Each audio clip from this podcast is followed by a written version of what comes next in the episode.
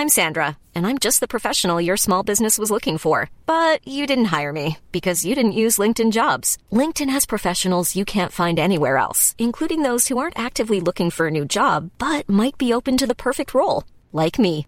In a given month, over 70% of LinkedIn users don't visit other leading job sites. So if you're not looking on LinkedIn, you'll miss out on great candidates like Sandra. Start hiring professionals like a professional. Post your free job on linkedin.com/people today.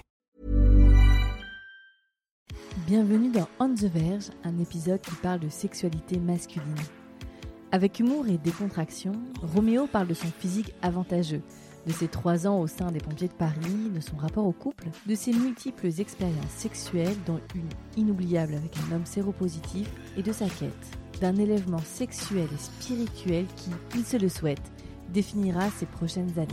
Derrière le sourire charmant et charmeur de Roméo, 26 ans, les discussions en apparence légères que nous avons, de nombreux sujets délicats vont être abordés dans notre échange. Exposition au porno très jeune et l'addiction qui va en découler, son premier rapport sexuel non consenti, sa consommation de drogue et d'alcool, les violences psychologiques conjugales qu'il a subies par un de ses partenaires qui s'avérera être schizophrène. C'est un épisode vivant, complexe et dense que je vous invite à écouter pour ce 46e épisode de On the Verge. Je vous souhaite une excellente écoute et vous invite toutefois à lire les trigger warnings qui accompagnent ce podcast. À très bientôt. C'est avec Roméo que je suis. Roméo, tu as 26 ans. Roméo, Exact. on le doit le dire, tu es en face de moi. Et comme je te disais, ça me fait trop plaisir parce que ça fait longtemps que j'avais pas enregistré de visu. Roméo, on va commencer par la question que tu connais, puisque tu me disais que tu connaissais le podcast. Quel est ton tout premier souvenir lié à la sexualité? Alors, mon tout premier souvenir lié à la sexualité, il remonte vraiment. Je devais avoir 7 ou 8 ans. Euh, J'ai des parents, je pense, qui étaient un peu cochons. Des coquins. Et un peu des coquins, ouais. Et du coup, ils avaient pas mal de vidéos porno. J'imagine que c'est plutôt mon père. Hmm. J'ai du mal à concevoir que ma mère regardait ce genre pas, de vidéos, mais on ne ne sait pas. pas. On sait pas, c'est sûr. Et euh, du coup, un jour, je... mes parents ont fait des études assez longues dans le médical et j'étais souvent seul chez moi.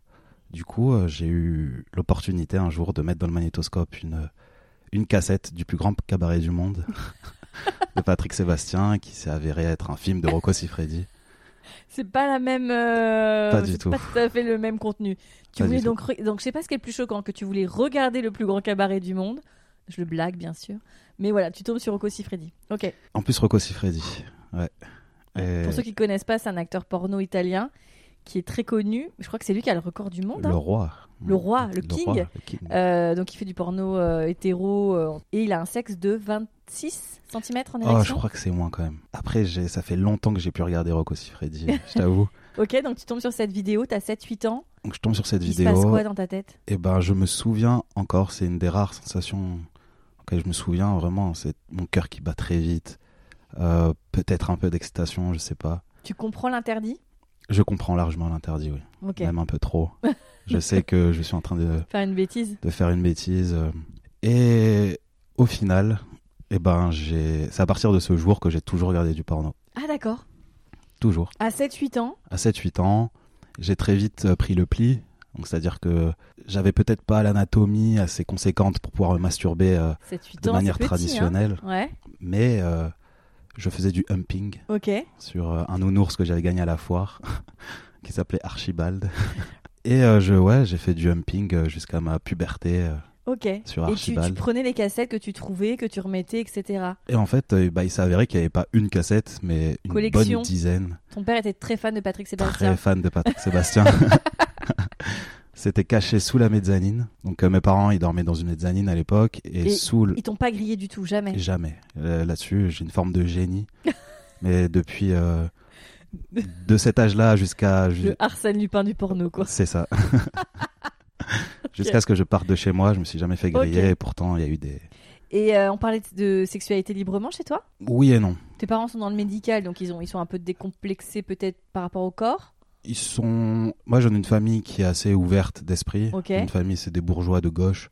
Mhm. Donc euh, voilà, très très très ouvert. Mon grand-père, il m'avait toujours dit, je préfère que tu sois euh, gay que Front National, Ça tombe bien. etc. Et euh, j'ai toujours pu discuter avec mes parents, mais pas vraiment de ce sujet-là, quoi. pas, pas de ta sexualité, mais si tu avais des questions, tu pouvais quand même les poser? Je pouvais les poser, oui. Ils t'ont, ils t'ont quand même parlé de tout ce qui est MST, IST, etc. Non. Pas trop. Ça, par contre, euh, pas trop. Après, ça c'était plus à l'adolescence qu'ils auraient pu me poser cette question. Mais j'étais quand même très, très, très, très indépendant là-dessus. D'accord. Ils savaient que, voilà, ils savaient que je connaissais déjà le grand méchant loup. Ils, voulaient quand même me préserver, mais on n'abordait pas trop ce genre de sujet. Je pense parce qu'ils savaient que j'étais gay. Ok. Et- ils, ils le savaient? Parce que tu leur as dit? Euh, bah, en fait, moi, c'est quelque chose qui va pas forcément se voir au premier abord. Ok. C'est- C'est- Enfin, est-ce que ça se voit Enfin, oui, il y a des. Je vois ce que tu veux dire. Il y a des garçons qui sont assez féminins et on peut effectivement leur prêter une sexualité masculine. C'est vrai que toi, t'es assez viril, t'as des tatouages, t'es baraque, etc. Mais c'est vrai que ça se voit pas. Enfin, ça se voit pas. Si, ça devait se voir, c'est vrai que Mm. c'est pas évident. Mais euh, ils l'ont. T'as dû, t'as dû faire un coming out auprès de tes parents? J'ai dû faire un coming out, mais plutôt vers mes 16-17 ans, je pense. D'accord. Mais quand j'étais vraiment enfant, du moins prépubère, enfant, même adolescent, j'ai toujours baigné dans un milieu très masculin. J'ai toujours fait du handball à assez haut niveau. Je faisais voilà, pas mal de, Le truc de garçon. de trucs de garçon. Si on quoi. doit genrer. J'avais des action man, j'avais des voitures. Euh, Après, attention, tous les pour les parents, euh, tous les enfants qui jouent Barbie ne vont.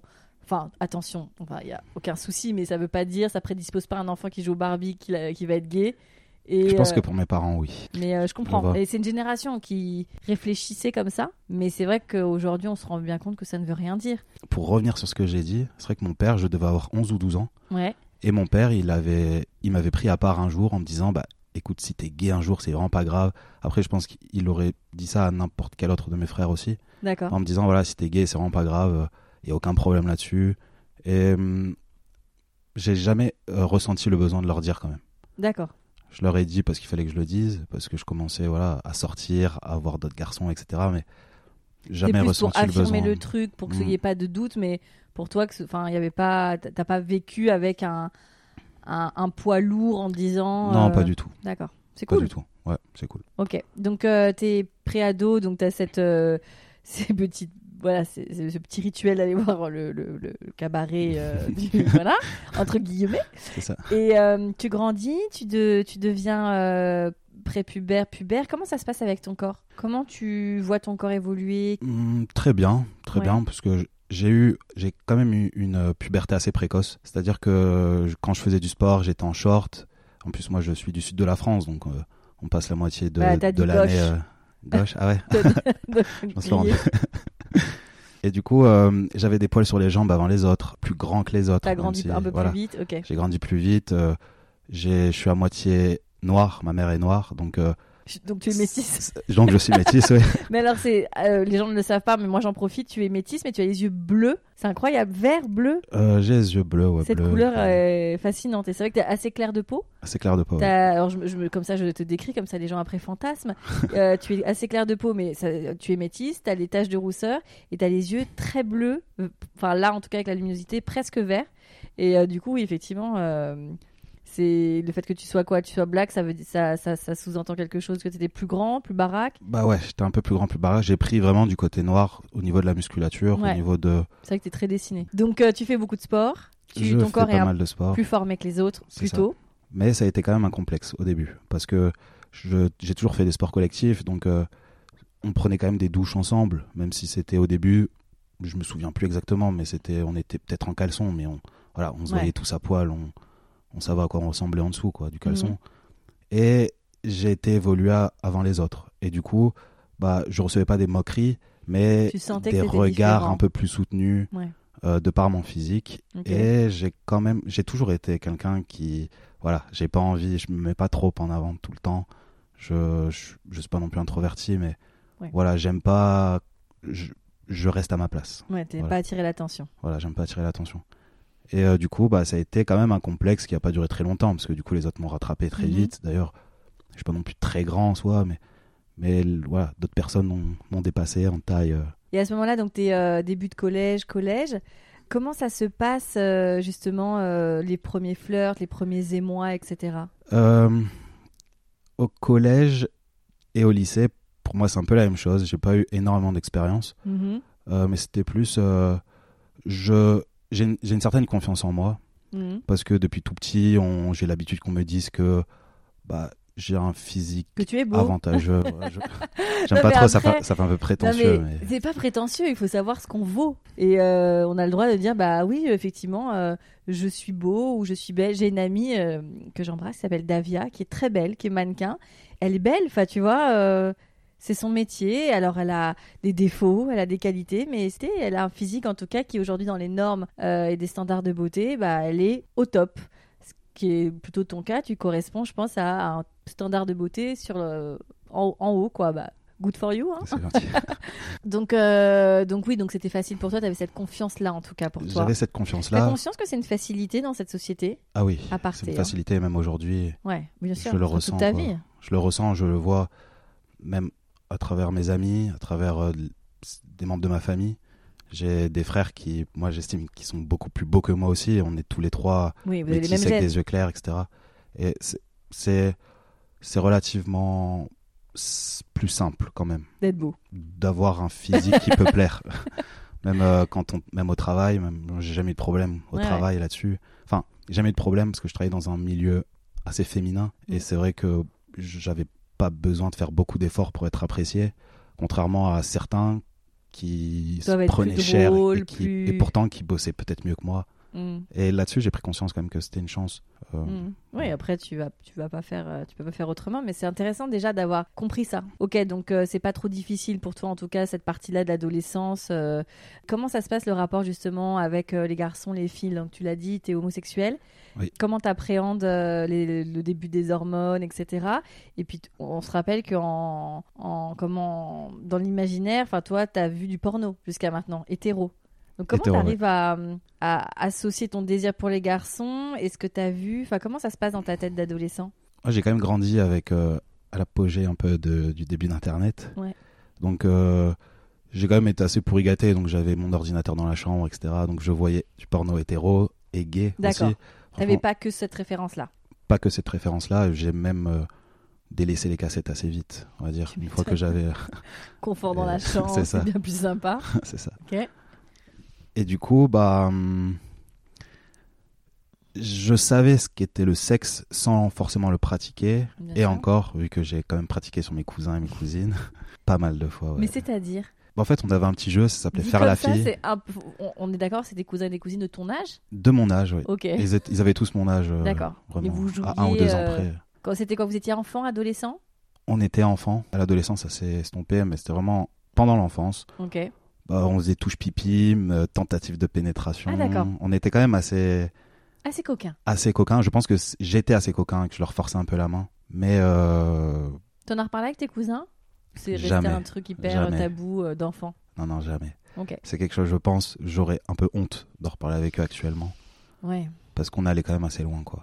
Après, enfin, je, je, attention, hein, je suis pas en train de, de rendre le truc euh, anecdotique, mais c'est vrai que c'est quelque chose qui, c'est une pratique qui s'est beaucoup fait entre cousins et cousines, parce qu'il y a le côté, euh, on les voit souvent, donc on grandit avec, mais c'est pas les frères et sœurs, et en même temps on a le même âge, donc on a Mhm. les mêmes questions au même moment, etc. Donc oui.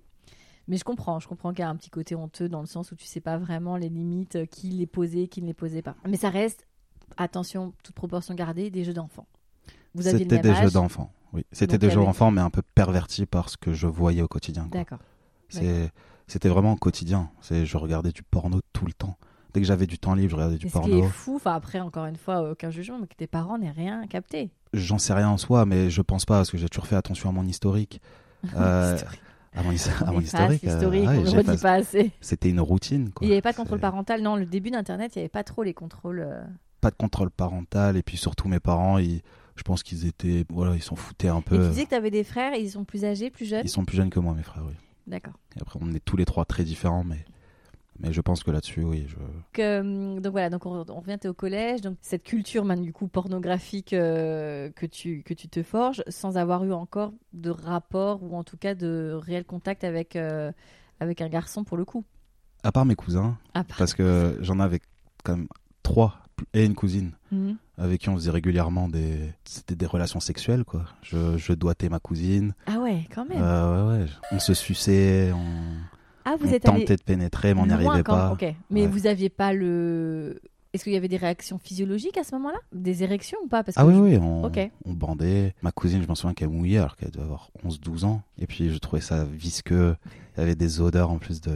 Et c'est, est-ce que c'est, c'est avec ces jeux avec ses cousins que tu comprends que tu es homosexuel? Euh, bah parce que avec ma cousine, moi je sais pas si je suis exactement homosexuel. Euh, j'ai eu plusieurs relations avec des filles, Ah, etc. oui. Après, amoureusement, je sais que je ne peux pas tomber amoureux d'une fille. C'est ça ne m'attire pas. Je, je sais que je, enfin après c'est peut-être un peu tôt pour dire ça, mais j'ai pas l'impression de pouvoir tomber amoureux d'une fille actuellement. Mais sexuellement, tu peux avoir envie d'une femme? C'est souvent j'étais confronté à l'acte. J'ai pas été, voilà, j'ai pas fait le premier pas D'accord. C'est, des femmes qui t'ont, qui t'ont sollicité, qui t'ont dragué, et tu t'es dit, dans le- dans l'environnement où j'étais, j'avais, je devais, je me devais de coucher avec, euh, d'accord. parce que j'ai, eu un- une carrière militaire quand j'étais un peu plus jeune Ah d'accord. et je cachais mon homosexualité et puis je plaisais aux femmes et souvent je leur mettais des vents mais je pouvais pas mettre plusieurs vents parce que Oui, je à un voulais moment pas donné, que fallait- ce- voilà, les comptes Fallait étaient, que je fallait. passe à la casserole quoi. Ok. Et puis j'ai jamais, j'ai jamais été trop, j'ai réussi, en gros j'ai réussi à bander, j'ai réussi à avoir euh, un, un orgasme etc. Mais c'était vraiment voilà, c'est pas quelque chose qui me plaît forcément. Voilà, c'est vrai, c'est très très mécanique. Ok. Et, tu prends pas un plaisir de dingue? Non, pas du tout. Et est-ce que on peut te poser la question, les femmes sucent moins bien que les hommes? Totalement. Il y a cette, manie, ce y a cette manie de mettre les dents. Et je sais parce que quand j'étais plus jeune, quand j'ai commencé à pratiquer mes premières fellations, je sais que j'avais tendance aussi à mettre les dents en me disant tiens, ça peut faire un petit côté euh, Rugueux. rugueux, mais non. Et, et après, bon, après, ça veut rien dire, j'ai pas une grande expérience avec les femmes non plus, donc j'ai pas envie de Oui. d'émettre ce cliché, quoi. D'accord.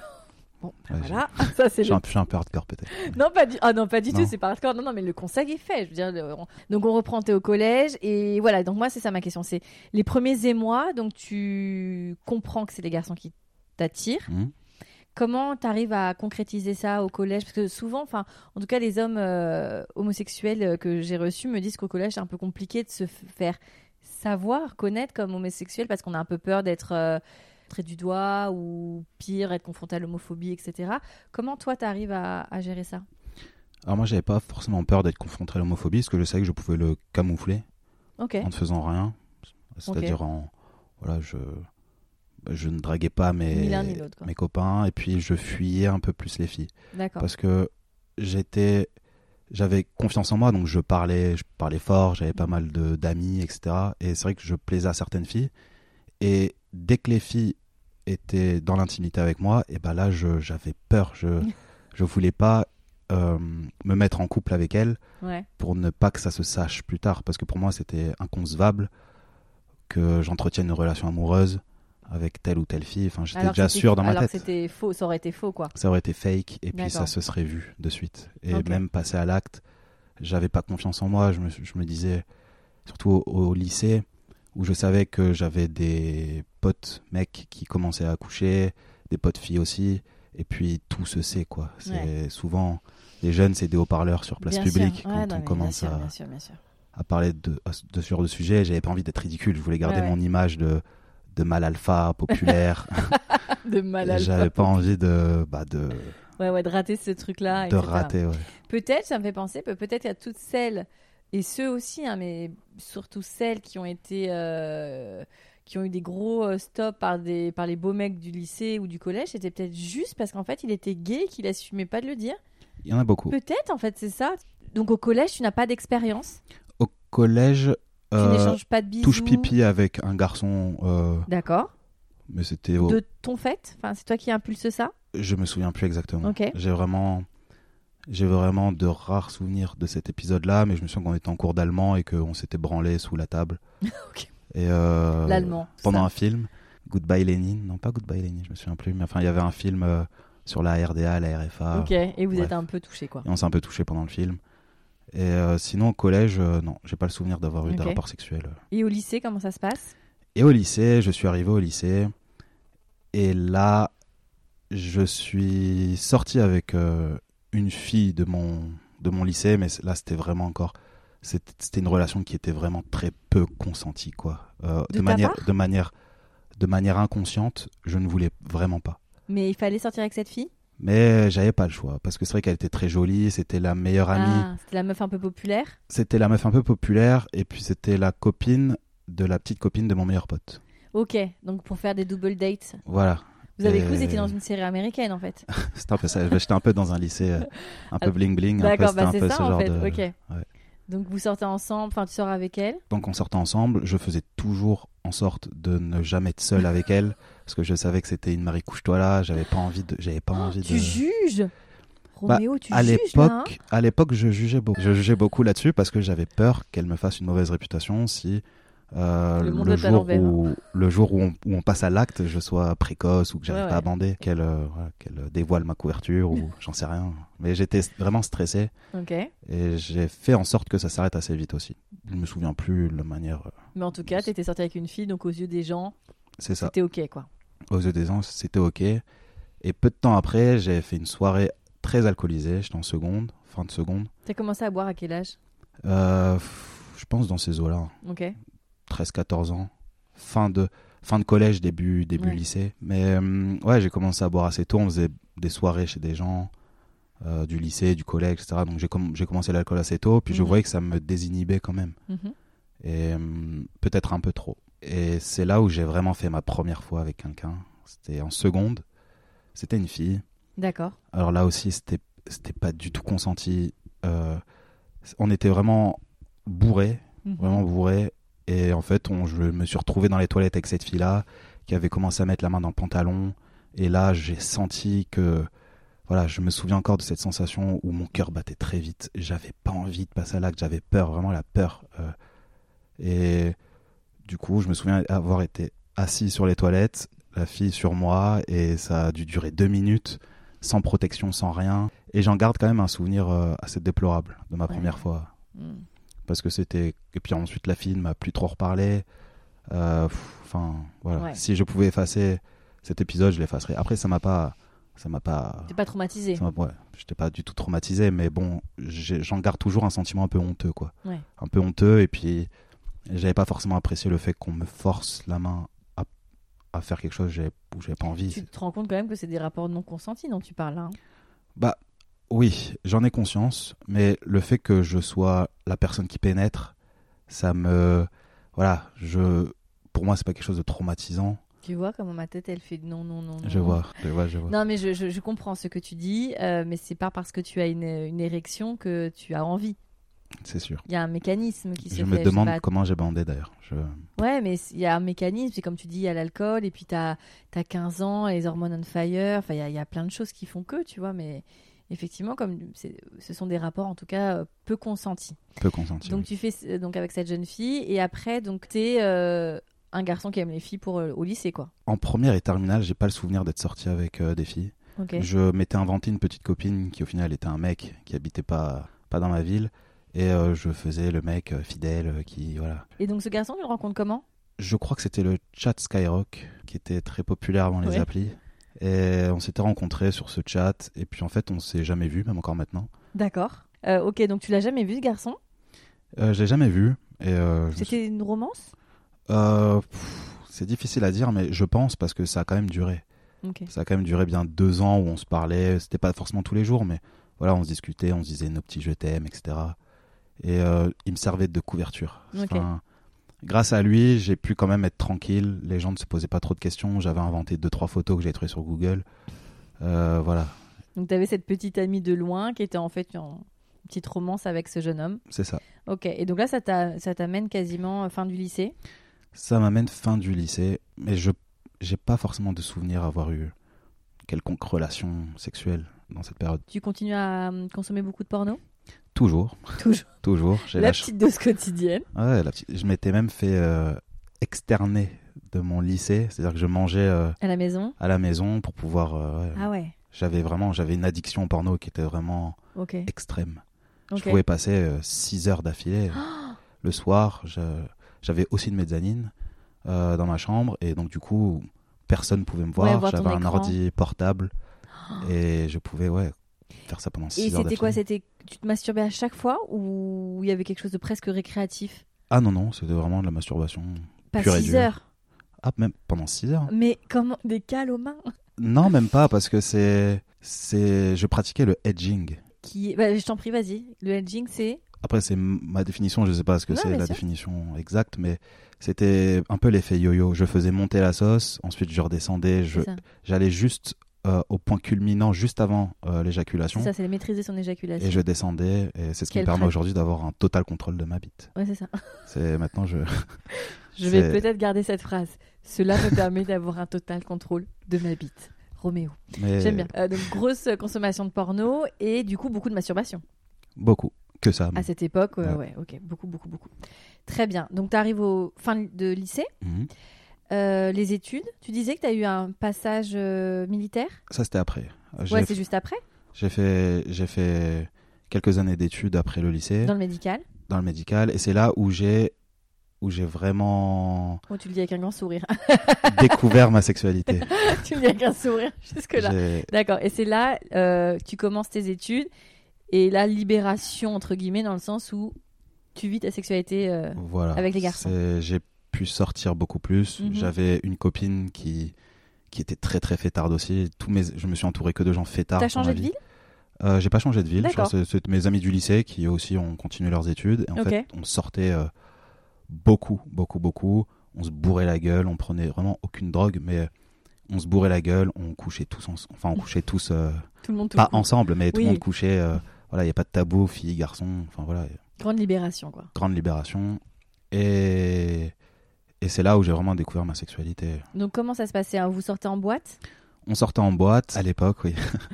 on sortait en boîte ou dans les bars, et puis au final, on se connaissait tous. C'est une grande ville, mais bon, on- c'est c'était cool. Et après, c'est des. Moi, je me suis beaucoup bourré la gueule Ok. dans, ma jeunesse, quoi. Et c'est ce qui me permettait d'avoir encore une plus grande confiance en moi, de pouvoir. euh, voilà. Ça te permettait d'aller draguer? J'avais pas forcément besoin de ça pour draguer, mais ça me permettait de passer à l'acte. D'accord. Ça me permettait de dire, bah vas-y, je rentre chez toi, ou viens, on va chez moi, mes parents sont pas là. D'accord. J'aurais peut-être pas fait sans alcool. D'accord. Et c'est pour ça que j'ai toujours. euh, Et tu te rappelles ton tout premier amant? Mon tout premier amant, euh, oui. Oui et non. Enfin, c'est une période où, à mes 18 ans, j'ai vraiment. Je pense que c'était 4, 5, 6 par mois, quoi. Et c'était même pas les applis, c'était vraiment en, en sortant. J'allais dans une boîte gay. Ouais, comme Et là, tu dis, en plus, euh, avec ce, ton physique, ça vient tout seul. C'était assez simple. Ouais. J'étais beaucoup plus jeune. Bon, t'es pas très vieux là. hein. Je suis pas très vieux, c'est vrai. Mais voilà, j'avais un physique assez juvénile. Et je, sais, je savais que ça plaisait aussi aux mecs. Mhm. Euh, c'était simple, c'était facile, c'était le bon temps aussi. Ok. C'est pas très difficile maintenant, si? Bah, Bah, Là, avec le masque, avec j'avoue, conf- tu perds. Toi, t'as moins de chance avec le masque.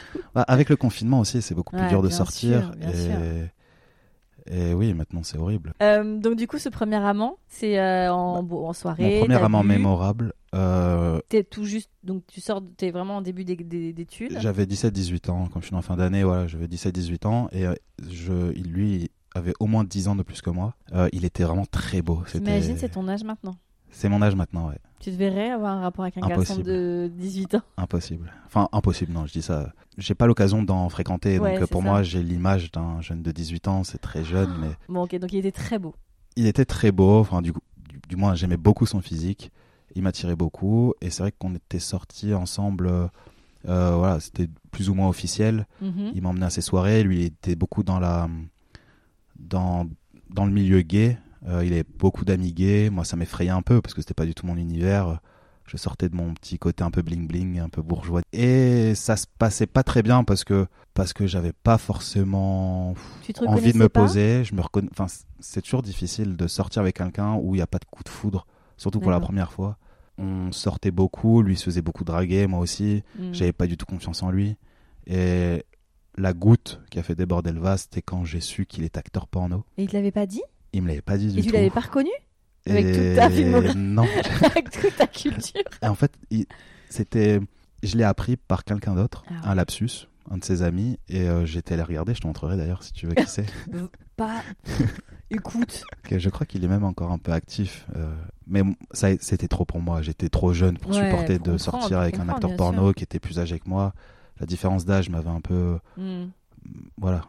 Et cette première fois alors avec un garçon, une fois que voilà, même si voilà, t'avais une culture euh, sexuelle entre euh, ton enfance, les jeunes femmes, la culture porno. Là, tu es avec un homme nu. Ça y est, quoi. Comment ça se passe? Est-ce que tu t'en rappelles? Non. C'était assez. J'imagine que c'était très naturel pour moi. Et j'ai pas le souvenir de ma première fois. J'ai beau y réfléchir. Un J'ai beau me remémorer tout- tous ces instants-là. Je sais pas si c'est l'alcool ou le fait que pour moi, c'est pas très important. Quoi. Par la, rapport à, la oui, première à, fois. à la pas- jeune femme qui t'a un peu euh, Voilà. euh, voilà, secoué. Ça, oui. Ça, avait- ça, m'a- ça avait eu un impact euh, Ouais, psychologique, psychologique. ouais. Mais je crois pas me souvenir de, de ma première fois. Mais je me souviens de mes premiers émois. Ouais, tu te rappelles plus de la, de la connexion, euh, en Voilà. tout cas de l'histoire. C'est ça. Ok, donc quand ça se termine avec euh, ce- cet acteur euh, porno qui ne te le dit pas, Oui, pour moi, c'était un steward. euh, c'était steward. les stewards, ils ont une réputation, les stewards. Ouais. Et oui, je pense que c'est un peu un cliché euh, qui est. Les Qui est véridique. C'est vraiment l'épisode plein de clichés, on adore. D'accord, donc après lui, voilà, tu continues euh, ta vie nocturne. T'arrives à maintenir quand même euh, un bon niveau d'études? J'arrive à maintenir un bon niveau d'études, par chance, je dirais, parce que c'est vrai que je sors beaucoup. Euh, mais bon, je réussis mes études euh, normalement, on va Tout dire. est facile. Pas avec brio. Bah, c'est pas avec brio, mais c'était vraiment de manière normale, quoi. J'ai pas eu de. Voilà, j'ai pas eu d'embûche pendant mes études. Et euh, bah, je continue quand même à sortir toujours. Je suis un très très gros fêtard. J'adore faire la fête, j'adore rencontrer des gens, j'adore sortir, j'adore boire, j'adore faire du cul avec des gens, enfin voilà. Et donc c'est là où tu commences vraiment à rentrer dans une vie sexuelle très active? Très actif, oui. Tu rencontres des garçons? Je rencontre des garçons, je me suis même mis en couple avec euh, un garçon et pour moi c'était mon premier amour vraiment. Je- Mhm. Mes premiers émois amoureux c'était lui. Euh, ça se passait pas forcément bien parce que moi je venais de prendre un appart, j'avais quitté euh, Le nid euh, familial. le nid familial, il fallait vite que je fuis pour pouvoir profiter pleinement de, ce côté sûr. fêtard. Et, et ce mec-là avait une phobie sociale. Il, il détestait rencontrer des gens. Pas très. C'était non, c'était Ah ouais. c'était vraiment, on était vraiment l'inverse tous les deux. Et mais bon, j'étais vraiment tombé amoureux de lui. quand même. Bah même pas. Bah- C'était, il venait jamais, il venait jamais chez moi. Lui, il habitait dans les hauteurs. Mais alors Euh. du coup, qu'est-ce qui vous a, qui t'a fait que t'es tombé amoureux de ce garçon? Pff, sa gentillesse, sa beauté, euh, euh, pff, même là, je sais pas. Même, et pourtant, on est resté quoi, 7-8 mois ensemble. Et ça s'est terminé en déchirement Bah parce que moi, je suis parti à Paris. Et hum, je suis parti à Paris euh, à 20 ans environ, euh, Mhm. 20, 21 ans. Et, et du coup, on a dû se séparer. euh, voilà, mais c'était vraiment tragique pour moi. Mais au final, c'est la meilleure chose que j'ai faite parce que j'étais vraiment voué à l'échec. J'allais droit dans le mur. Euh, il était cocu, il en, pou- enfin, il en pouvait plus. Euh, c'était pas Il bon forcément pour lui. Non, il pouvait pas le savoir parce qu'il sortait jamais. Il était, c'est impossible qu'il le sache. Tu impossible. Pas du tout. Parce que il voulait pas forcément qu'on couche ensemble. C'était vraiment que des préliminaires, Ah, vous n'aviez pas de sexualité. On Enfin, si vous avez une sexualité, mais pas traditionnels, pas, voilà. C'était de- vraiment que des prélis et encore on, se branlait tous les deux à côté. Après, euh, après, il euh, il y a un vrai retour. tu vois, il y a le retour de la grosse basket des années 90 comme je porte, et il y a le vrai retour euh, aussi d'une sexualité plus slow, sans pénétration, etc. Ouais, mais à 19-20 ans, Je dis pas que ça va à tout le monde, mais c'était son truc à lui, mais pas à toi. En fait, je pense même pas que ce soit son truc à lui. Je pense que c'était son truc à lui du, du moment parce qu'il avait, je pense, un problème avec, euh, avec La les gens, avec la pénétration. Il avait une vie euh, pas tragique mais compliquée.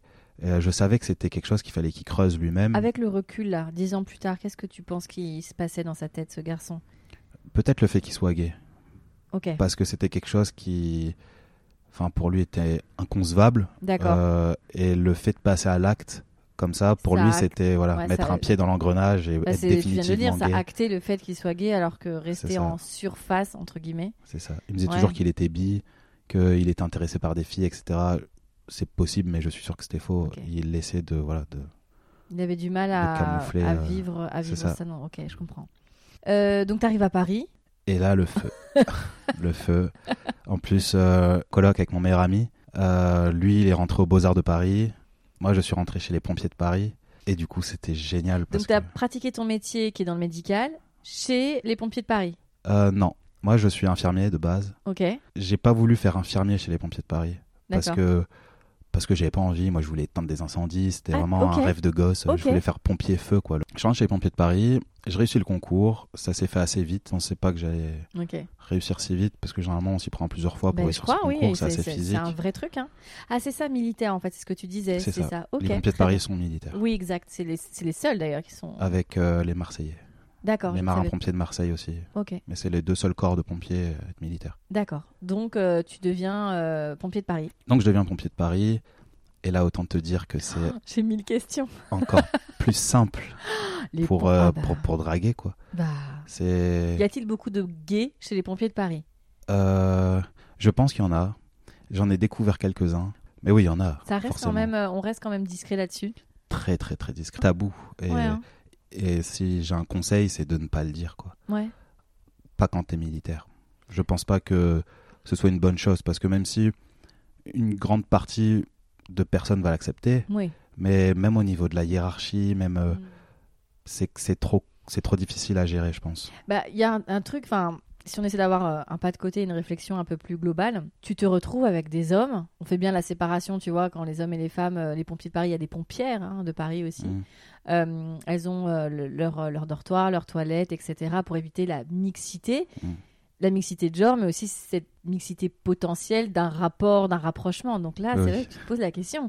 Toi, tu étais toute la journée dans une boulangerie et t'adores bouffer, quoi.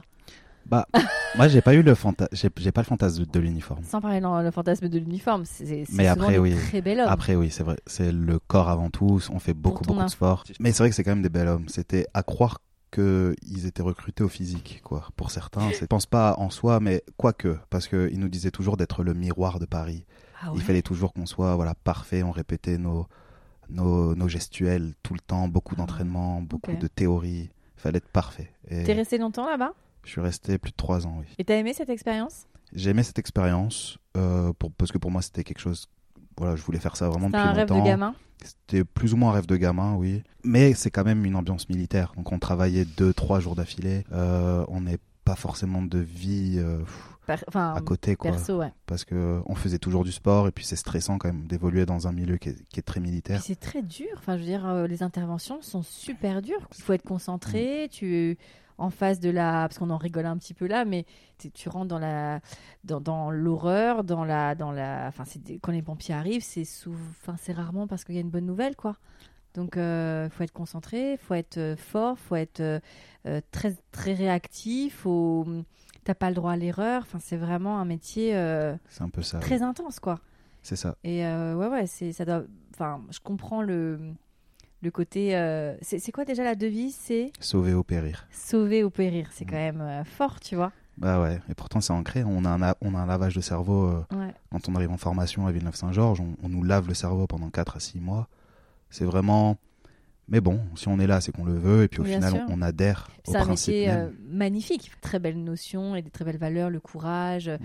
euh, tu vois, aider son prochain, la générosité, euh, l'entraide, etc. Mais je peux comprendre que ce soit particulièrement dur à vivre, quoi. C'est pas forcément les interventions qui sont dures à vivre, mis à part en période d'attentat.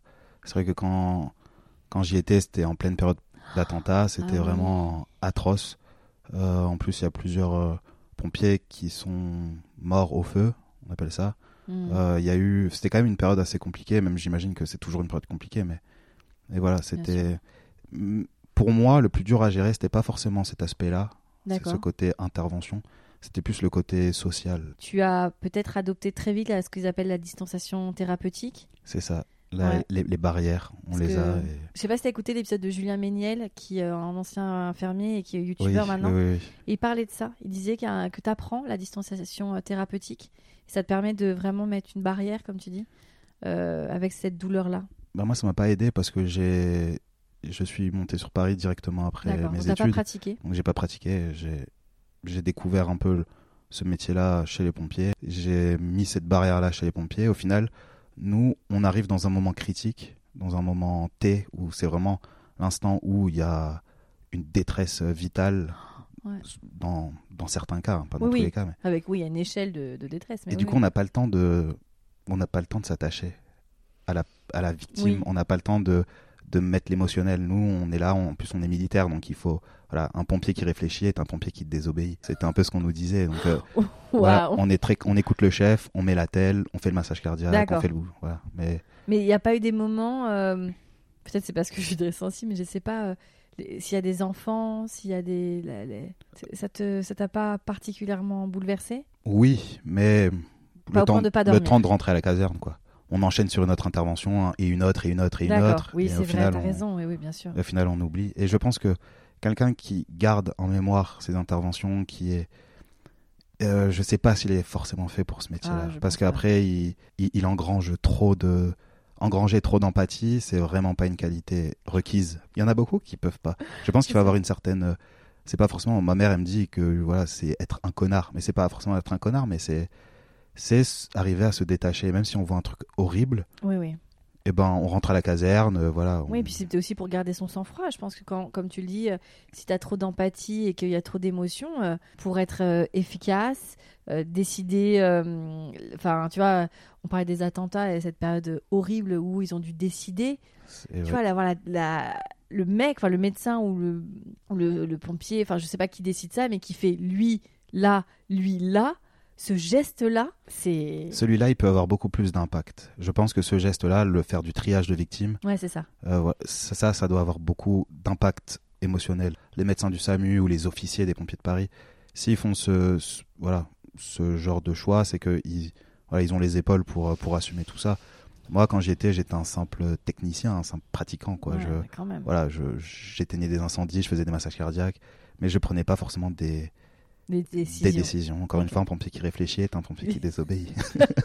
Donc, tu fais trois ans euh, comme pompier de Paris. faut bien préciser de Paris. Quand tu es pompier, est-ce que tu as des crushs là-bas? Est-ce que tu séduis des garçons? Est-ce que comment Non. tu jamais pas tes collègues? Pas du tout. No job in job hein, de toute façon. On est Et d'accord. puis, et puis c'était d'une, je ne savais pas qui j'aurais pu draguer parce que pour moi personne n'était gay. D'accord. Et il y en a un seul. Un jour j'avais perdu mon téléphone, je faisais la fiesta, j'ai perdu mon téléphone euh, en soirée et j'ai demandé euh, à un collègue de de me prêter son téléphone pour que j'envoie un texto et là il reçoit une notification Hornet. Hornet c'est un peu le voilà le Ouais. concurrent un peu bas de gamme de Grinder. De Grinder, ouais. Là j'ai su Mais pareil, il avait comme toi très discret. très très discret, c'est jamais j'aurais pu deviner. Et euh, voilà, après j'ai pas cherché à comprendre, j'ai pas j'ai pas trahi son secret. Ouais, ouais. J'ai voilà, il s'est rien passé avec Mm. ce mec-là, je m'en je m'entendais bien avec lui mais pas au point de vouloir entamer quelque chose Ouais. de sexuel ni même amoureux. Et puis après, ça c'est euh, aussi euh, un truc qu'il faut complètement euh, déconstruire, c'est ce n'est pas parce que vous avez un ami gay et que vous connaissez quelqu'un d'autre qui est gay que vous allez les, les faire rencontrer qui vont forcément ça, avoir une relation. c'est ça. Ça Au- c'est un peu au, au insupportable. contraire même. Donc tu es à Paris, donc quand tu ne travailles pas, du coup tu sors. Je sors beaucoup avec mon coloc qui est mon meilleur ami qui lui aime beaucoup le milieu gay parce que c'est là où il peut choper le plus de filles. Malin. Et Stratège. il a, bah, il a vu ça très très vite, même quand on était encore dans le sud. Et du coup, bah, c'était parfait pour moi parce que lui, c'était pas un concurrent. Euh, en plus de ça, il aimait bien. Lui, c'est un artiste, donc il adorait un peu cette ambiance. euh, Ouais. Des fois drag queen, des fois machin. Pour lui, c'est quelque chose qui le. Et est-ce qu'il y a une différence avec euh, les lieux de fête dans le sud et à Paris, dans le milieu gay? Non. Pas trop. Bah, moi, je trouve pas. Les Après, j'étais quand même très jeune quand j'étais dans le sud et. Je pense que c'est la même communauté, un peu plus familiale, un peu moins hétéroclite. Mais je n'ai pas vu de grands changements. Quoi. Après, je suis encore un, un- un novice euh, dans le milieu gay, parce que je pensais avoir euh, tout vu, mais au final, j'ai rien vu du tout. J'ai fait les boîtes principales à Paris, mais il y a tellement d'autres Donc les boîtes choses. principales, c'est Le raid, euh, le Mm. cud, le dépôt. le dépôt. Il faut vraiment mettre beaucoup, beaucoup de gel antibactérien. hein. Ouais, bah après, moi, j'ai toujours aimé aller au dépôt. Ouais. T'aimes bien ces ambiances un peu ornies comme ça? Oh, ah oui. Ah oui. Ah bah, Bah, quand j'étais pompier, je faisais des soirées un peu traditionnelles dans des boîtes un peu, enfin dans des boîtes hétéro un peu plus traditionnelles. Ok. Et au lieu de rentrer, je partais au dépôt. D'accord. Et c'est comme ça que d'ailleurs je me suis fait outer par un, un des mecs qui était avec moi parce que il trouvait ça bizarre que je parte à cette heure-ci. Euh, il trouvait ça bizarre que je rentre pas avec la fille qui me parlait. Et du coup, il m'a suivi Ah oui. de Châtelet Wow. jusqu'au dépôt. Après, c'était pas très loin, ouais, mais, pas très loin, ouais. mais, euh, il m'a suivi. il Mais il t'a vu rentrer là-bas et il s'est dit Ah, Et juste avant que je rentre, il m'a dit Mais tu fais quoi là et tout vu. Et ce mec-là, c'est encore et maintenant mon meilleur ami, avec qui je suis tout le temps. Enfin, voilà, il, m'a, il m'a outé, mais pas auprès des autres. quoi. Donc, euh, d'accord. Donc, euh, le dépôt, le CUD, etc. Et pourquoi tu dis que tu connais pas bien le milieu gay? Parce que tu as eu d'autres découvertes? Ouais, j'avais un peu le, voilà, je sortais de manière un peu vanille, je sais pas si on peut Oui, dire on ce le terme. dit, on adore, Vanny. Et voilà, je sortais un peu de manière vanille, c'est-à-dire que voilà, on sortait. Mais j'ai découvert un autre milieu qui était plus, euh, plus trash, beaucoup plus trash. Les partouzes, les sex clubs. Mhm. Au final, il y en a beaucoup, les saunas gays. Tu, tu- tu vas dans ces endroits-là? Bah, j'y suis allé, bah, j'y allais, j'allais que au dépôt, Mhm. on va dire pendant. Donc le dépôt, pour ceux qui connaissent pas, c'est une boîte gay qui a un plateau où tu, les gens dansent, etc. Les mecs sont quand même très sexy, très sexuels et Mhm. voilà et ça se frotte, pécho un peu, mais ça reste très entre guillemets boîte de nuit Mhm. quoi, avec une très bonne musique pour le coup. Et quand on descend, je te laisse raconter parce que du coup, je, Bah, je crois, je suis pas sûr de moi, mais je crois que c'est un des plus grands cruisings d'Europe. C'est euh, un cruising, c'est un lieu de drague et c'est vraiment, c'est vrai, que c'est grand quoi. Ça fait un peu cave, ça fait un peu euh, sale, on va dire entre Ouais. guillemets, mais Mais ouais, je pense que ça plaît aux, Ah, aux- aux gays, ce côté un peu voilà. T'as un labyrinthe, t'as aussi une petite piste de danse, t'as un labyrinthe, t'as pas mal de, t'as un fumoir, T'as le t'as gloriole. aussi un, t'as des glorioles, t'as des slings. C'est une Donc, balançoire voilà, où tu, ouais. où tu peux, je sais pas si je peux parler de manière. Bien sûr, ah bah tu oui. où tu te fais enculer à la chaîne généralement enfin voilà c'est chacun son tour t'es sur une balançoire t'as ton t'as tes jambes écartées qui sont tenues Faut visualiser comme une chaise de gynéco, mais en Voilà, l'air. c'est ça voilà Un peu le. et c'est bien pratique pour les mouvements de bassin et t'as plein t'as de beaucoup de aussi activités comme ça. il y a plein d'activités ouais. Ok. Et euh, d'accord, donc ça c'est le dépôt, effectivement. Après, t'as- tu, tu parlais des saunas gays, donc qui sont effectivement des saunas comme euh, comme c'est dit, sauf qu'on y pratique pas que la sudation euh, non pour le bien-être. non non non Donc, Bah, là il y a de tout aussi dans les saunas il y a y a forcément un sauna et hammam mais c'est le dernier endroit où on va généralement quand on va là-dedans il y a une grande piscine surtout le sauna qui est qui est collé un peu au dépôt à l'angle Et donc ça, ces saunas, c'est pareil, c'est des. Alors c'est encore une fois réservé aux hommes, ouais là complètement. hein. homme, euh, totalement ouais. Ok. Et, euh, et là, c'est pareil, c'est un des lieux de rencontre. Je crois que ça fait 3000 mètres carrés, c'est sur 3-4 c'est grand étages. C'est immense. Ok. Voilà, la première fois- C'est beau quand même Pas tant. J'ai- Je t'avoue, j'ai pas forcément regardé la déco là-bas. non mais je veux dire, moi je sais pas, j'imagine une espèce de palais oriental. Après, c'est oui, bah c'est c'est un peu ça, ouais. C'est un peu oriental. Je pense une grande majorité, on aime ce côté un peu. Voilà, pour moi, c'est draguer un peu à l'ancienne, quand- comme dans les années 80 où t'allais draguer dans la cave. ou- Ouais, ouais, ok, je Voilà. comprends le cliché. Ok, non, non, mais ça va. Tu ne parles pas avec les gens. Enfin, peu, en tout cas. Peu, ouais. Un peu comme au dépôt, quoi. C'est vraiment un jeu de regard. Tu vas tout seul? Euh, je suis rarement allé tout seul. euh, J'y vais avec un- mon mec actuel. Enfin, j'y vais. Maintenant, c'est on est confiné, là, mais. Mais c'est vrai qu'avant j'y allais, on y allait pendant entre la période du premier et deuxième confinement, ils ont réouvert et là on y allait aussi et franchement c'est cool quoi. D'accord. c'est vraiment aller dans un- une grande piscine, un jacuzzi, euh, une salle de muscu, il y a vraiment tout quoi. Il y a tout tout tout. Et ça se fait comme ça, tu regardes le mec, il te regarde, tu vois s'il est ok et ça se fait. Voilà. Et c'est le rapport total que vous faites? Il y a de tout, tout dépend de l'excitation de chacun. Enfin l'excitation généralement elle est toujours grande mais Ouais. c'est vraiment ça dépend. Des fois il y a des gens qui aiment simplement sucer, euh, il y a des gens qui veulent se faire sucer, il y a des gens qui veulent passer, qui veulent faire la totale euh, de suite. Et toi, avec ton mec, vous avez euh, des codes? Est-ce que vous vous dites juste on y va, on voilà, on, on fait plutôt ça, ça, ça, ou il n'y a pas de limite et chacun non, fait il sa n'y a pas de limite. Tant Ok. que on rentre ensemble et que on prend Bon, pas chérie, de. t'as une heure. Ouais. non, c'est ça. Synchronisation. Mais souvent, on est ensemble, on fait des plans à plusieurs. On est assez libéré là. Ok. Euh, donc pour gar- garder la chronologie, donc voilà, donc t'arrives à Paris, tu hum, expérimentes ces clubs. Combien de mecs t'arrives, enfin, si t'arrives à faire une une fourchette avec qui t'as passé des moments? Je dirais une bonne centaine. Ok. Si ce n'est pas 200, voire 300. Ah ouais. Je sais pas. Bah, des fois, c'est. Des fois, en une. Après, ça dépend. Mais en boîte, souvent, il y a des. Par exemple, au Gibus. Mhm. Au Gibus, quand on sort. Non, au Gibus, on fait pas des trucs sexuels. Oh, bien sûr que oui. Mais quoi? Au Gibus, le samedi, des fois, il y a des soirées orgies, ça s'appelle. euh, les Ah soirées ouais. orgies, ce qui sont les meilleures soirées. Pour Alors moi, je pense que j'étais allée au Gibus avant tout ça. c'était avant tout J'ai ça. pas oui. souvenir. Bah, le Gibus maintenant c'est que gay. hein. Ouais, le vendredi, samedi et dimanche. Le vendredi c'est les beach parties je crois. Et le samedi ou le vendredi c'est les soirées électro. Où là t'as des DJ gays euh, assez famous qui viennent et c'est vraiment voilà des sons assez gays, assez électro. Et, euh, Et là, là, ça se pécho. et là ça se pécho dans les toilettes. Souvent il y a des backrooms. Et puis c'est un lieu où on prend de la drogue généralement. Après je n'ai pas envie de généraliser. Peut-être qu'il y en a qui sortent au Gibus pour s'amuser tout simplement. Mais je pense qu'il y a une bonne majorité de mecs qui sont sous extase, sous 3, D'accord. sous euh, MD. Il y a beaucoup de drogue dans le milieu homosexuel? J'adore, on dirait, euh, tu sais, un Bernard de la Villardière. Et bah, et bah ça dépend. Parce Bien que sûr, ça dépend. en, quand je suis arrivé sur Paris, euh, je sortais de manière un peu vanille et là j'avais pas du tout accès à la drogue. Enfin, je Mhm. sortais au Red Bar, etc., au CUD. Mhm. Et au final, bah, j'ai pas vu tant de drogue Mhm. que ça.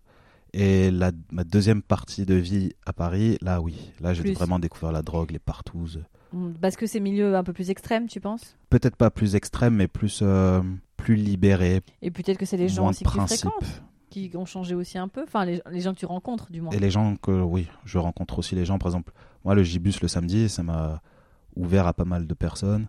Et c'est là où j'ai vraiment découvert le, les joies de la drogue. Il ne faut pas euh, boire ni se droguer, évidemment. Lui, dans ta sexualité, c'est quelles sont les pratiques, si tu peux les, un peu les, les, les, les dire, euh, où tu vas, ou des choses que tu as envie d'explorer, ou que tu as commencé à explorer? Euh, Je suis assez traditionnel, c'est-à-dire que je suis assez trash dans le, dans le sens où bah, je, peux, je peux facilement aller dans une partouze et m'amuser dans une partouze, etc. D'accord. Alors, Mais- ça, c'est pas traditionnel pour beaucoup de gens. hein. Ok. D'accord. C'est ça qui est, ma- qui est magnifique. J'adore le truc. mais j'ai dans ma pratique, ma, pr- enfin, voilà, ma pratique en soi, que ce soit avec un ou plusieurs mecs en même temps, reste assez traditionnelle. C'est vraiment pré- préliminaire, pénétration, et voilà quoi. J'aimerais pouvoir avoir plus de fantasmes, avoir plus de m'initier par exemple au tantra comme euh, Ah oui, Martin. comme Martin. m'initier à plein de choses. J'aimerais bien découvrir d'autres personnes. J'aimerais bien voir plus de choses, me, me connaître au mieux parce que j'ai l'impression d'avoir une sexualité un peu trop mécanique. Est-ce que tu as écouté l'épisode avec Axel Abyss Oui, Le celui qui pratiquait le fist fucking. Ouais, c'était. En tout cas, il y a beaucoup, beaucoup, beaucoup euh, d'auditeurs. Je dis pas auditrices volontairement parce que j'ai beaucoup d'auditeurs euh, hétéro homo qui ont été fascinés par cet épisode. De pas tel, enfin pas tellement. Si la pratique en elle-même, mais surtout comment Axel racontait ça. Moi aussi, j'ai vraiment trouvé ça fascinant et surtout le, la manière dont il la raconte qui est assez simple. On dirait Ouais. qu'il nous, nous dit quelque chose de totalement traditionnel, alors que pas du tout. Et Vous avez ce point commun d'avoir une sexualité euh, précoce? Enfin précoce, euh, lui non plus pas dans la pratique, hein, mais dans l'intérêt. hmm. et c'est pour ça que je pense que moi, ouais, moi, je prends les choses un peu à la légère aussi là-dessus. Euh, rien ne me fait peur, quoi. Mais je me sens. Je suis pas excité à l'idée, par exemple, de faire du fist. En tant que fister ou fisté, quoi. Est-ce que tu as des fétiches? Est-ce qu'il y a des choses qui, qui Hmm. commencent à te. Bah, malheureusement, non. Malheureusement. Bah, j'aimerais bien. T'en sais rien. Il y a peut-être des choses que t'as pas encore. euh, Il y a, y a rien qui m'appelle pour l'instant. D'accord. J'arrive pas à définir un fantasme, un fétiche particulier. Euh, je suis assez vanille malgré. Est-ce que, je sais pas, comme tu fréquentes des milieux différents, est-ce que euh, des pratiques t'appellent comme le BDSM Enfin, est-ce qu'il y a des. le BDSM, euh, alors là, j'ai vraiment. D'ailleurs, s'il y a des gens qui veulent m'initier, moi, je suis assez ouvert. Émile, non, je plaisante, parce qu'Émile a Mais- eu beaucoup. Le... C'est tout, tout, tout, tout premier épisode d'On the Verge. Émile a eu beaucoup de propositions. C'est un appel. Après, je je sais pas, franchement. En tant que soumis ou domi? Ah, pour moi, ni je me mettrais dans aucune des deux cases. J'aurais beaucoup de mal à bah, à, à violenter quelqu'un, même si je sais que c'est pour une partie de cul, même si je sais que c'est Du plaisir. quelque chose qui va lui faire plaisir ou à il ou à elle. Mais c'est, je sais pas, je, je suis beaucoup trop novice pour, euh, pour avoir une idée là-dessus. Franchement, je, et en tant que soumis, donc du coup recevoir la Ouais. douleur, euh, j'ai pas d'avis. Ok. Je, ça m'appelle pas. Je pourrais pas dire comment je réagirais Ok. dans le- au moment venu, quoi. Et ton petit ami du moment, lui, c'est pareil, il est sur cette même vibe de sexualité? Il est open parce que ça a été le la première chose que je lui ai dit. Hmm. Avant, j'ai eu un. Je suis sorti avec euh, un mec euh, pendant un an et demi Mhm. et je l'appelais Hitler. C'était vraiment. Je suis vraiment tombé amoureux de lui. C'était un beau polonais, un blond, aux yeux bleus. Enfin, vraiment, je le trouvais vraiment très beau, baraque. Le mec n'a pas de filtre. Et il était d'une jalousie maladive. Vraiment, je pouvais rien faire. Mes potes du moment, je pouvais pas les voir. Enfin, c'était vraiment. Et j'étais même considéré comme un homme battu. C'était en plus en pleine période de MeToo, etc. Heureusement que physiquement, je tenais le change, quoi, parce que je pense qu'il aurait pu me détruire psychologiquement, Ah ouais. physiquement. Il Et, est- euh, on n'était pas loin de la séquestration, quoi. La séquestration, un peu, oui. Bah, c'est un peu une séquestration psychologique. Bah oui, c'est ça. C'est genre, ils te laissent pas voir les gens que tu as envie de C'est voir. ça. Ah ouais. Et je, j'avais même, je pouvais même pas le tromper parce que je, il, il était psychologiquement instable. Ah bah oui. C'est un gros fumeur de chichon. Il fumait, euh, il fumait, mais un 10 de shit lui faisait deux jours, trois jours. Enfin, c'était vraiment. sa journée à faire ça. Et euh, t'étais très amoureux de lui? Bah, j'ai, au début, voilà, c'était vraiment, je pense, le, ouais, le, le coup de foudre que j'ai eu vraiment. Mais, mais au final, j'étais bloqué et j'étais même, euh, j'avais même accepté d'être bloqué en me disant bon, écoute, lui, il est comme ça, je vais pas, voilà, je vais pas, Ouais. je vais pas faire en sorte de le, de le décevoir, etc. Et plus notre relation avançait, plus il fumait beaucoup et plus je me rendais compte qu'il y avait un problème psy, vraiment. Tu et penses pas- qu'il a été heureux avec toi?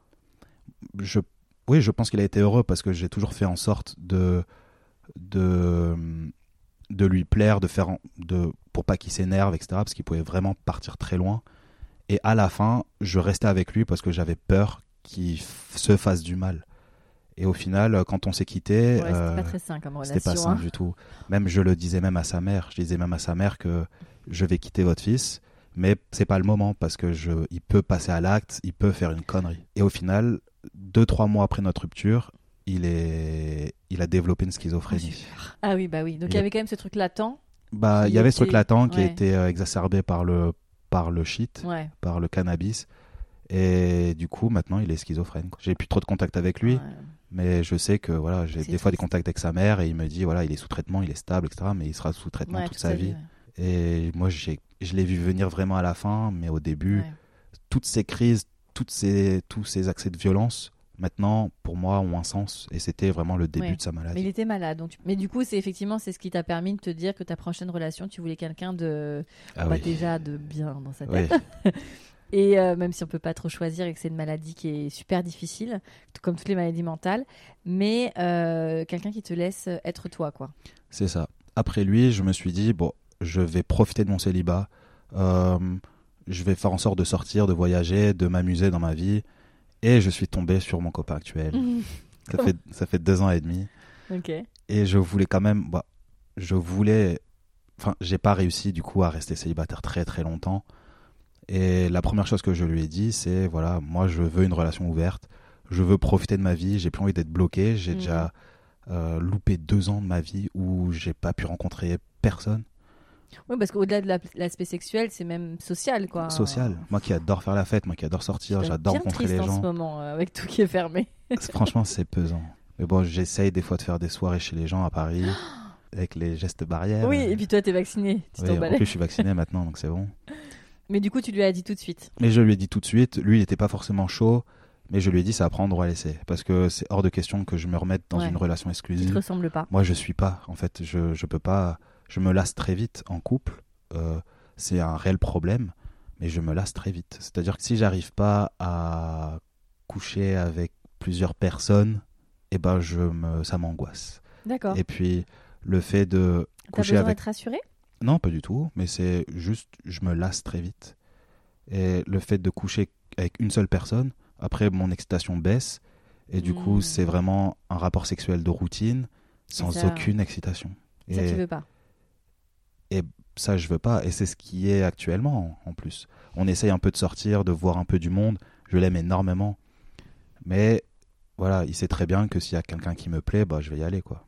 D'accord. Mais je lui dirai, et je lui ai toujours dit, dès que j'ai fait un peu d'écart, voilà, et si lui, il veut le faire, il le fait, voilà, pas de T'arrives pas à envisager euh, de passer X années avec la même personne, le même corps, etc. Tu penses Non. pas qu'on puisse se renouveler au lit? Non. Et c'est propre à moi, mais je pense que c'est propre à beaucoup de gens aussi qui, qui veulent pas se l'avouer. Moi, quand je vois tous mes potes, euh, Et homo, leur- hétéro? Surtout hétéros, j'ai pas trop de potes gays, moi. C'est quasi, ils sont quasiment tous hétéros. Et il n'y a pas une seule fille qui, qui, est- qui n'est pas cocu, quoi. Ah, ah oui, non, mais après, il y a vraiment des mecs bien aussi. Moi, je m'entoure de gens très fêtards, Ah, mais etc. ça veut pas, c'est- ah, attention, ça, Euh, veut- ça, ça veut pas dire qu'ils sont forcément bien, oui. pas bien ces garçons qui- voilà.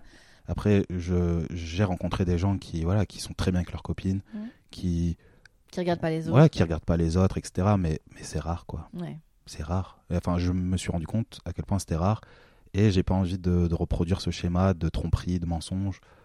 Du coup, maintenant, bah, j'ai, je, voilà. Tu je, vas être fidèle à toi-même.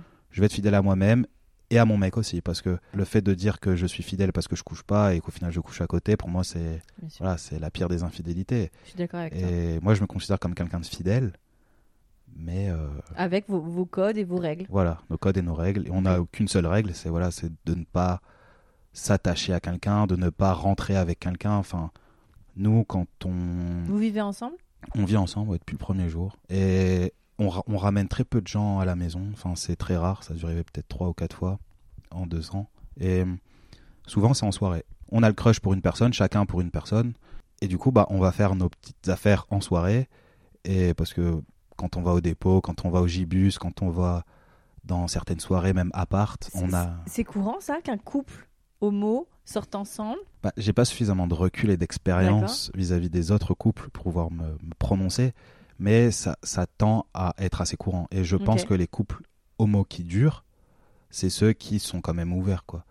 J'ai j'ai un couple d'amis euh, qui ils sont gays, ils sont dans une relation 100% exclusive et je sais que mon pote, il est pas super heureux, quoi. J'ai une pensée pour Max. J'espère qu'il écoutera cet épisode, mais qui est en couple euh, avec son conjoint et qui son conjoint est pas du tout porté sur la sur le sexe, mais vraiment pas du tout. Et Max parlait de ça, qui, qui mm, commence un peu à être titillé, etc. Et je pense que là, tu décris son rêve absolu. oui, oui, bah oui. Et ton et ton ami, du coup, il, est, il le vit super mal. Bah, il, il me le montre pas, mais moi, je l'ai connu en soirée. Je l'ai connu. Euh, voilà, lui, il adore twerker, il est, c'est un, Antillais, il, voilà, il adore voyager. Encore un cliché. C'est vrai que moi, je suis beaucoup, je suis très cliché. Mais, lui, c'était vraiment le, le cliché antillais. Il adore sortir, il adore faire la fête, il est adorable, super gentil, super ouvert, toujours souriant. Pour encore plus rentrer dans les clichés, son petit côté gay fait que lui, il aime bien les petits cocktails, euh, pas le rhum pur et dur, quoi. Mais euh... ok. Et ouais, bah oui. Après, t'as raison, mais c'est vrai que c'est ce que vous avez réussi à faire avec ton compagnon, c'est rare et c'est précieux et surtout c'est euh, hyper honnête. Enfin, en tout cas, dans votre cadre et dans votre mm. périmètre. Euh, et, euh, et, du coup, vous avez envie d'explorer des choses à deux aussi, parce que là, tu parles beaucoup de chacun fait ses petites affaires et a son, sa petite liberté. Mais est-ce que à deux, vous, ensemble, vous avez envie de faire des, des expériences? Oui. Il y a bien une expérience que j'aimerais bien tenter, déjà seul et ensuite avec lui, c'est mm. l'orgasme prostatique. Ok. Parce que je pense que c'est une pratique qui est totalement sous-cotée actuellement. ça commence à rentrer un peu dans le game. Hein. On en parle pas mal. On en euh. parle, mais pour moi, c'est quand même sous-côté. Parce que bah Parce que, apparemment, ça provoque des sensations qui sont plus ou moins égales à, l'orgasme féminin, mm-hmm. qui pour moi est le Graal. J'adorerais pouvoir euh, euh, connaître ce moment-là. Mais quand vous êtes dans votre, vos relations sexuelles à deux, il y, y a quand même pénétration? Il y a pénétration, mais je c'est plus une pénétration de remplissage. C'est pas forcément une pénétration de massage prostatique. D'accord.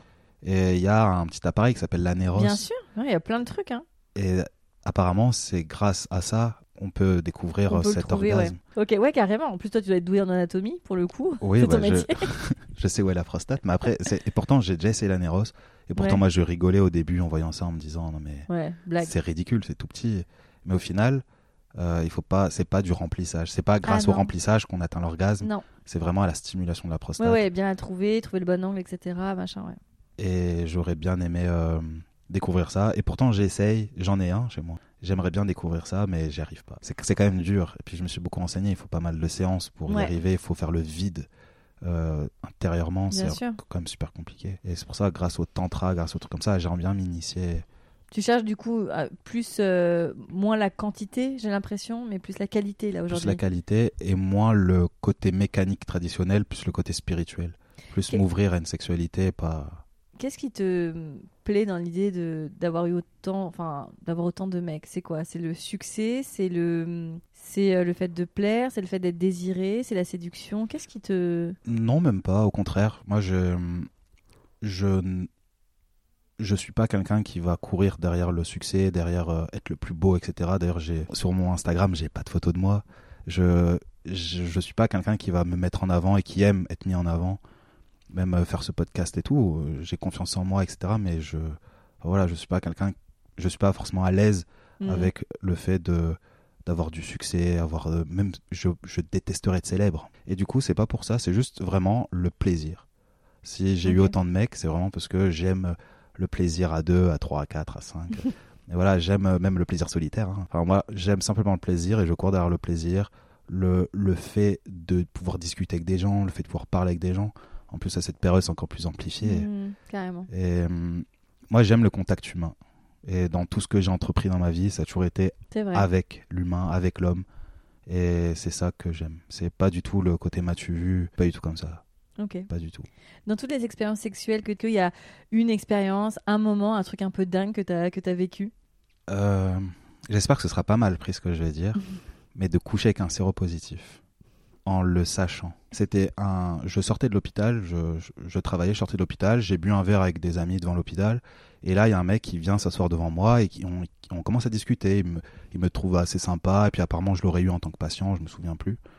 Et, et on discute, on discute, on discute, et on parle de VIH. Mhm. Je me souviens plus exactement ce que je lui, ce que je, ce que je disais, et euh, je rentre chez lui. Voilà, je fais un, voilà. On commence à, voilà, à s'embrasser, à discuter, on, ri- on- on rigolait bien. Et juste avant de passer à l'acte, il me dit bah voilà, je suis séropositif. Mhm. Et euh, c'est vrai que ça fait quand même quelque chose, même si je travaille un peu dans le milieu paramédical, je, je connais bien cette maladie, etc. Et en plus de ça, j'étais sous PrEP. Ok. Donc je prenais. euh, Pourquoi t'étais sous PrEP? parce que moi, ça peut partir à tout moment. Je sais que je préfère, je préfère être sous PrEP pour ne pas vivre ce que j'ai vécu quand j'étais jeune.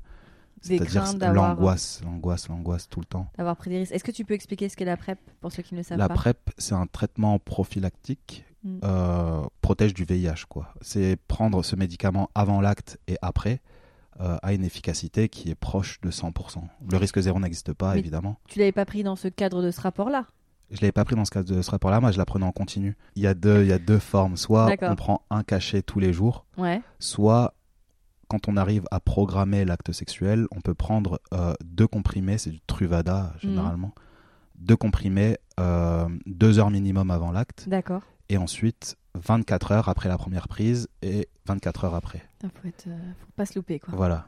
Donc toi tu le Et- prenais en continu. Moi, à l'époque, je le prenais en continu. Donc du coup t'étais Et protégé. du coup, j'étais protégé. Et ce mec-là était d'autant plus protégé qu'il connaissait son statut sérologique. Oui, donc, Donc, il, était indétectable. Il était, euh, c'était, c'était pas possible qu'il me transmette aussi le VIH. Et en fait, c'était la relation la plus safe que j'ai eue de ma vie. Parce que j'étais sous PrEP et je le savais, séropositif, indétectable. Donc, euh, j'étais persuadé que je j'allais pas l'attraper, que j'allais pas, voilà, changer mon statut sérologique. Et pourquoi ça t'a autant marqué? Parce que ça m'a ouvert quand même. C'est avant, je savais que bon, c'est c'est pas quelque chose qui, qui va qui va me rebuter. euh, un garçon séropositif pour moi, c'est quand même, enfin voilà, c'est comme un, c'est moins contraignant qu'un- qu'avoir un petit ami diabétique. hein, euh. Mais vrai. au niveau social, c'est quand même assez mal vu. Et c'est vrai que j'ai tellement eu peur du VIH Quand jeune. j'étais jeune que bah je gardais toujours dans ma tête, euh, voilà, ce côté-là, un peu de, de fuir, un peu. euh, Mhm. voilà, j'avais j'avais quand même un petit peu de sérophobie et le fait de enfin c'est pas de la sérophobie C'est super mais- intéressant ce que tu dis. c'est pas de la sérophobie en soi parce que je Mais c'est la peur de ça. T'avais pas- peur, la, la peur de la peur de l'attraper la peur de l'attraper, pas la peur de la personne qui l'a. non pas du tout au contraire moi je Mhm. quand Mais dans tous les, les partenaires que tu as eus, il y a- statistiquement, Il y a, a forc- il y forcément, en a hein, forcément. qui étaient séropositifs. mais je ne le savais pas Alors que là, tu le savais. et là le fait de le savoir ça m'a totalement ça a changé un peu ma manière de voir les choses parce que j'étais déjà très ouvert enfin pour moi c'était pas quelque chose qui allait qui allait qui allait faire en sorte que j'allais pas coucher avec cette personne mais Bien sûr. Mais voilà, je et juste après ça, bah du coup j'étais volontaire, je travaillais à Aide. Mhm. Euh, voilà, je voulais vraiment euh, faire en sorte que ça se sache que la PrEP plus un, trai- un traitement, euh, un traitement, une trithérapie, voilà, c'était le meilleur moyen d'avoir du sexe parce que c'était une protection Bien maximale. Et, et voilà. Ça, c'est Après, un souvenir qui t'a marqué? bah, c'était un souvenir. C'était un mec qui m'a marqué en question parce que le mec était était magnifique, euh, autant physiquement que, que C'est mentalement. quoi Il un avait mec magnifique? C'est un mec qui a beaucoup de charisme, qui va un mec dont je me souviens, un mec vraiment même euh, sous- même sous alcool, même sous drogue, j'arriverai toujours à me souvenir de cette personne, vraiment un crush quoi. Et lui c'était, il avait une force d'esprit incroyable, il m'a vraiment chamboulé ma manière de penser, de voir les choses. Et, et voilà, je me souviens de ce mec là. T'as d'autres souvenirs? D'autres souvenirs, je pense que j'en ai beaucoup, mais après, j'ai pas eu beaucoup de relations qui sortaient un peu de l'ordinaire. Mais c'était aussi les souvenirs où, quand j'allais au jardin du loup, c'était vraiment en fin de soirée quand il y avait. Voilà, puis il fallait que, que je me vide, que je vois. C'était vraiment, j'étais vraiment excité. Et au jardin du loup, jardin des Tuileries, eh ben, on peut euh, gambader un peu dans, dans le labyrinthe Ok. et tu trouves toutes sortes de mecs, quoi. Ah bon? Ouais, vraiment toutes sortes de mecs. Ah ouais? Quoi, Mais de- qui viennent. euh, qui viennent et on se cache derrière les buissons pour euh, ouais Je savais pas du tout. au, jar- au jardin de ouais. dès que le dès que le soleil se couche quoi Ok. et ça peut être intéressant parce que c'est des personnes euh, qu'on ne côtoierais pas Ah dans bah, la vie réelle, même sur les applis. C'est vraiment des gens qui sortent de soirée ou qui viennent exprès pour ça. Et, et voilà. Et puis moi, j'ai fait des rencontres euh, géniales aussi là-bas. Ok. Et c'est ce côté excitant, le fait que ce soit dehors, le fait que ce soit avec des gens Bien sûr. Qu'on ne connaisse pas du tout, qu'on n'aurait jamais Dans un rencontré. cadre sublime. Dans un cadre entre, on voit le Louvre. Si on s'isole un peu, on peut même voir la Tour Eiffel et le Louvre. C'est vraiment trop beau, quoi. Quand on passe devant le Louvre, on voit des têtes qui. Ok. Euh, on va bientôt arriver euh, à la fin de l'entretien. Euh, c'est quoi ta, tes envies futures? Comment t'imagines ta vie sexuelle plus tard? Tu parlais un peu de tantra, tu parlais Mm. de l'orgasme prostatique, mais est-ce qu'il y a, hum, y a des choses que tu as envie encore de découvrir? J'imagine que oui. Bah, tout. J'aimerais vraiment m'élever sexuellement. Mhm. Euh, ne pas me cantonner à des clichés comme je peux être un peu. Et vraiment m'élever spirituellement aussi. Avoir vraiment une vie sexuelle un peu plus spirituelle et moins mécanique. T'as pensé à arrêter un peu là? Genre, pas de masturbation, pas de sexe? Ouais, bah là, c'est un peu ce que je fais actuellement. C'est contraint par euh, la, la- la situation? C'est contraint par la situation. Et puis même, depuis que je suis en couple avec euh, ce garçon, c'est pas, on fait pas ça tous les soirs, quoi. C'est vraiment une fois par mois, une fois tous les deux mois. Quand on sort, on s'autorise à aller voir un peu ailleurs. Mais j'ai une relation assez stable, assez cool avec lui. Et, et j'aimerais ne, justement ne pas changer cette relation. Toujours avoir une petite fenêtre de liberté. Hmm, Et, mais m'explorer plus. Peut-être avec lui aussi. Plus avec lui. Et déjà connaître mon corps, parce que je pense pas connaître mon corps aussi. Je pense pas connaître mes envies. Je pourrais te citer aucun fantasme. Hmm. Voilà, j'aimerais plus me connaître et apprendre aussi à connaître d'autres personnes, apprendre à connaître les gens, apprendre à me mélanger à d'autres euh, groupes socioculturels, à, d'autres cliché. personnes, sans clichés, voilà. Et. Voilà, c'est ça. Voilà, je me souhaite de devenir la meilleure version de moi-même, au niveau personnel comme sexuel. D'accord. C'est quoi le mot de la fin, Roméo? Le mot de la fin pour moi serait de vivre sa vie comme on l'entend et d'éliminer la frustration. Parce que en ayant connu la frustration pendant longtemps, parce que même avec mes parents, j'étais un peu frustré de ne pas pouvoir sortir, de ne pas pouvoir faire les choses dont j'ai envie, de, voir aussi ce que fait la frustration à, à mon groupe amical. Chez certaines personnes, je vois à quel point ça les bouffe de l'intérieur, mais par amour pour la personne, ils ne font pas les choses dont ils ont envie. Et c'est plus vers cet aspect-là. euh, Enfin, c'est plus cet aspect-là que je voudrais mettre en avant, quoi. Le fait d'éliminer la frustration, de vivre sa vie comme on l'entend, de voilà, de profiter tout en prenant soin de la personne avec qui on est et des gens qui nous entourent, mais voilà, éliminer la frustration. Ok. Bah merci infiniment. Je t'en prie.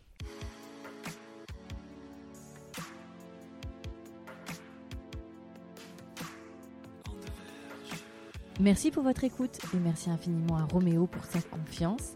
Merci à vous, toujours aussi nombreux, vos mails, vos DM, euh, vos messages. J'ai euh, une pensée particulière pour les mails que je reçois, notamment d'un certain Patrick. euh, qui m'a beaucoup touchée, mais aussi voilà tous vos DM. je pense à toi Betty, je pense à toi Thomus, à Sarah. Enfin voilà, je reçois beaucoup de DM et c'est toujours euh, très touchant euh, de vous lire et, et d'échanger avec vous. N'hésitez pas à laisser un avis positif et une pluie d'étoiles sur Apple Podcast. Ça aide euh, ce podcast à continuer de grandir et grandir et grandir. À très bientôt pour un nouvel épisode de On the Verge.